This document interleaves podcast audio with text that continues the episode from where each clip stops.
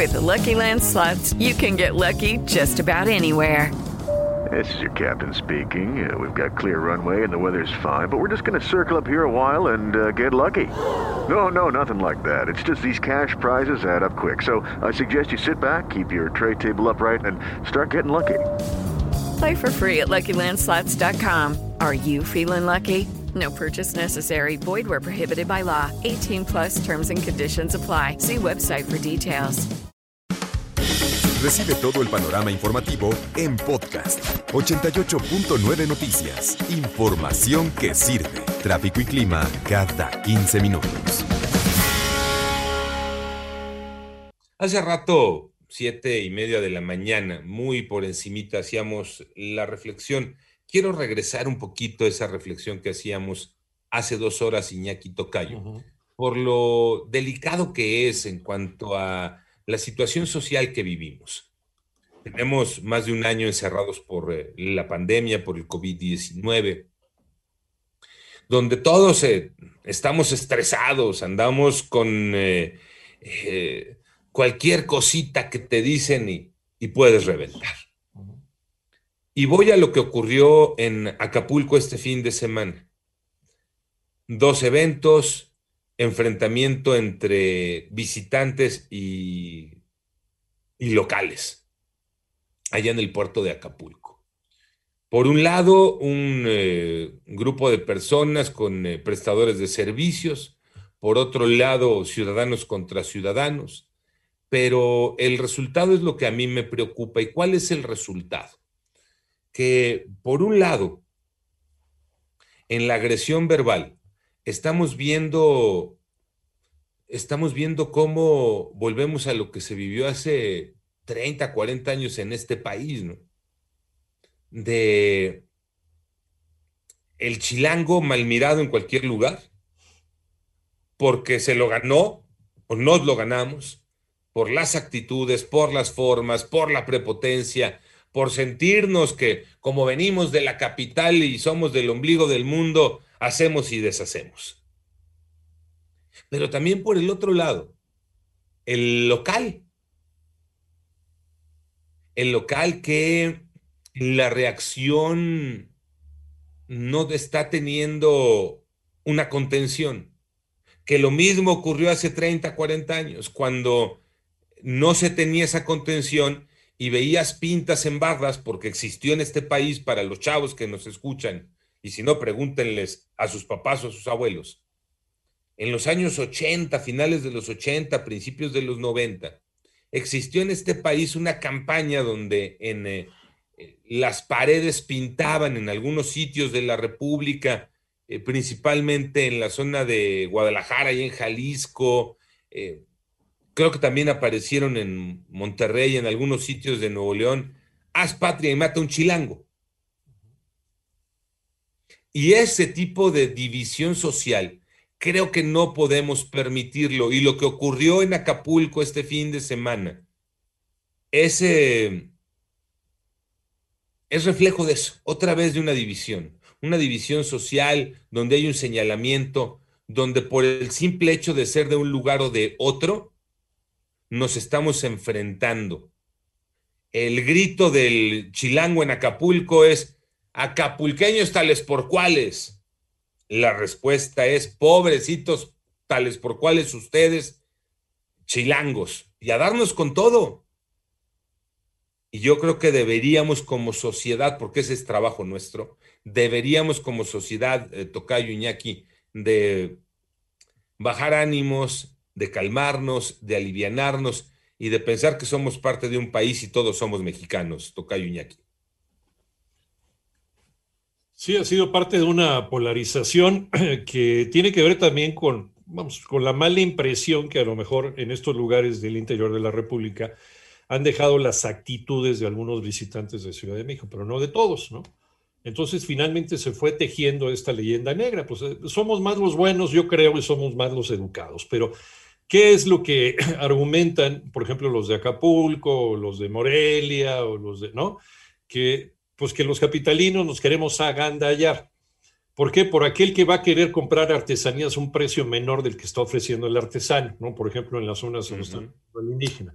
En fin, ¿no? O queremos pagar menos por un, por un servicio o estamos negando un servicio que se nos dio. Total, que esto fue eh, básicamente la causa de este arranque y de esta sacapela que hubo ahí en, en Acapulco, ¿no? Pero creo que ya nos quedan unos segunditos para, para ir a la pausa.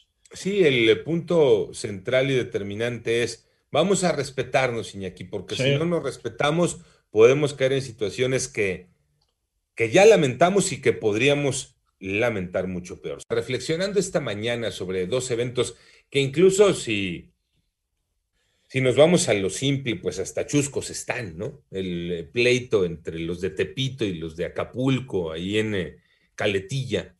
No, vamos a buscarle el, eh, el tema, lo profundo, y el tema y lo profundo está en la falta de respeto de unos para otros y esa falta de respeto a qué exceso te puede llevar. Y afortunadamente esto terminó en una mentada de madre de un lado y del otro, pero, mm, pero creo que sirve y da pie para otra situación más delicada, donde a una familia le reventaron, le deshicieron su coche, eh, parabrisas y espejo, a una familia también de habitantes del Valle de México que andaba en el puerto de Acapulco. Y todo bajo el grito de chilangos. Y yo ahí era donde me detenía hace un momento y, y pedía el respeto de unos y otros, de el de la Ciudad de México, el del Estado de México, el de toda la zona del centro, que va a cualquier punto de la República, respetar al local y que el local respete al visitante. Porque efectivamente la vida se va dando de unos a otros. Si no nos respetamos, la verdad es que vamos a llegar a esos extremos que ojalá y no, ya se llegaron en algún momento, donde el grito absurdo era haz patria y mata un chilango. Pues no. Mejor, mejor hagamos patria, Iñaki, pero por eh, el bien de la patria, ¿no? Por respetarnos y ser mejores ciudadanos y ser mejores personas en eh, todos los aspectos de, la vida, donde estés, como estés, con quien estés y a lo que te dediques. Sí, seamos honestos los unos con los otros, tanto los que vamos para allá como los que están allá esperando. Y es que nada más por pura lógica, la gente de la Ciudad de México y de la zona conurbada del Estado de México somos los más grandes consumidores de estos sitios turísticos cercanos al Valle de México. Estamos hablando concretamente de Veracruz, la zona costera, y desde luego de Acapulco, y todo este trayecto desde Ciudad de México, pasando por Cuernavaca y todos los balnearios del estado de Morelos, hasta llegar al estado de Guerrero. O sea, somos los que más consumimos dentro de la República Mexicana lo que se produce en estos lugares que son vacaciones, ¿no? Todo lo relacionado con las vacaciones. Ahora, eso no te da licencia ni te permite llegar y ser payaso, prepotente, grosero y mamila. Por eso está la llamada de atención, ¿no? Y, lamentablemente todo esto se queda ahí. Difícilmente lo borras porque históricamente sí a los chilangos nos ven como los gandayas, ya lo decía Iñaki, ¿no? Entonces, ¿por qué nos vamos a dejar? Y también lo que tú comentabas, Tocayo, esta eh, publicidad, o no publicidad, sino campaña y todo lo que se, se manejó hace algunos años. Y, es que también de repente, pues además se queda ahí muy fresca en la memoria y somos de piel eh, muy delicada, ¿no? Muy frágil y, de inmediato, si viene otro enfrentamiento, ¿por qué nos vamos a dejar contra los chilangos? No son mejores que nosotros y hay quienes eh, pues, obviamente se encargan de revivirlo constantemente, ¿no? Sin atacar a nadie, pero siempre haciendo la comparación. No, es que estos son fifís, o es que esto, o es que lo otro. Y entonces, pues, ¿cómo quieres, no? Estamos como con lo del cubrebocas. A final de cuentas, digo, no hay que hacer campaña y no hay que hacer revisión, porque efectivamente, pues a final de cuentas todos somos mexicanos y hay que evitar este tipo de situaciones, porque lo que se ve el fin de semana, la verdad, sí dices hasta cierto punto chusco, nos da risa, pero es lamentable ¿eh? que esto llegue a ocurrir, porque al menos ahí queda nada más en la bronca, pero imagínense si pasa más allá. No, como en el otro caso que sí pasó más allá, donde les decía, ahí está el video también en redes sociales, le destrozan el carro a una, a una familia. Y sí, eh, creo que es reflejo de una polarización, de una división social que se vive en el país. Y por eso a mí me tenía la intención de platicarlo y de compartirlo, de reflexionar, de reflexionar, perdón, eh, caminar en el mismo sentido, ¿no? por eh, el bien nuestro como sociedad, como el bien del país, con eh, una palabra clave en todo esto que es el respeto y dejarnos de los eh, calificativos y dejarnos de los señalamientos, porque el chilango y el acapulqueño y el veracruzano y el jalisciense y el que gustes y mandes, el tabasqueño, todos, de entrada pues, somos mexicanos y tenemos los mismos derechos, las mismas obligaciones, pero principalmente deberíamos de tener el mismo respeto los unos por los otros, Iñaki. Y, y, es muy curioso. Aquí, por ejemplo, puede haber animadversión. Ay, mira, viene el chilango, pero cuando nos encontramos un mexicano de donde sea en el extranjero, nos abrazamos como hermanos y nos tratamos como hermanos, ¿no?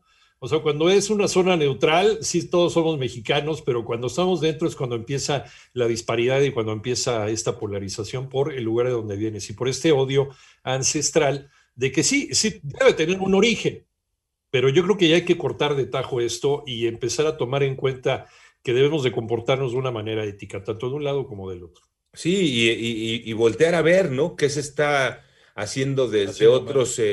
Eh, desde otras esferas sociales, hablamos por ejemplo de la política, con eh, la división que desde ahí se ha, estado, se ha estado marcando y que sin duda viene y tiene un reflejo en el comportamiento de la gente en el día a día.